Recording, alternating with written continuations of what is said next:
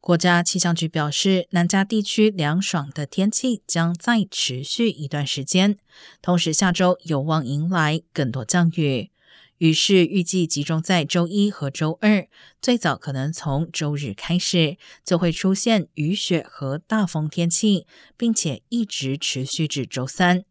海滨地区雨量约在一至两寸左右，圣盖博山区最多可能看到四寸的降雨。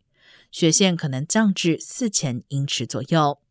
民众应注意晚间低于平均的气温，以及强风可能在部分高速公路，包括五号 Grapevine 一带影响行车安全。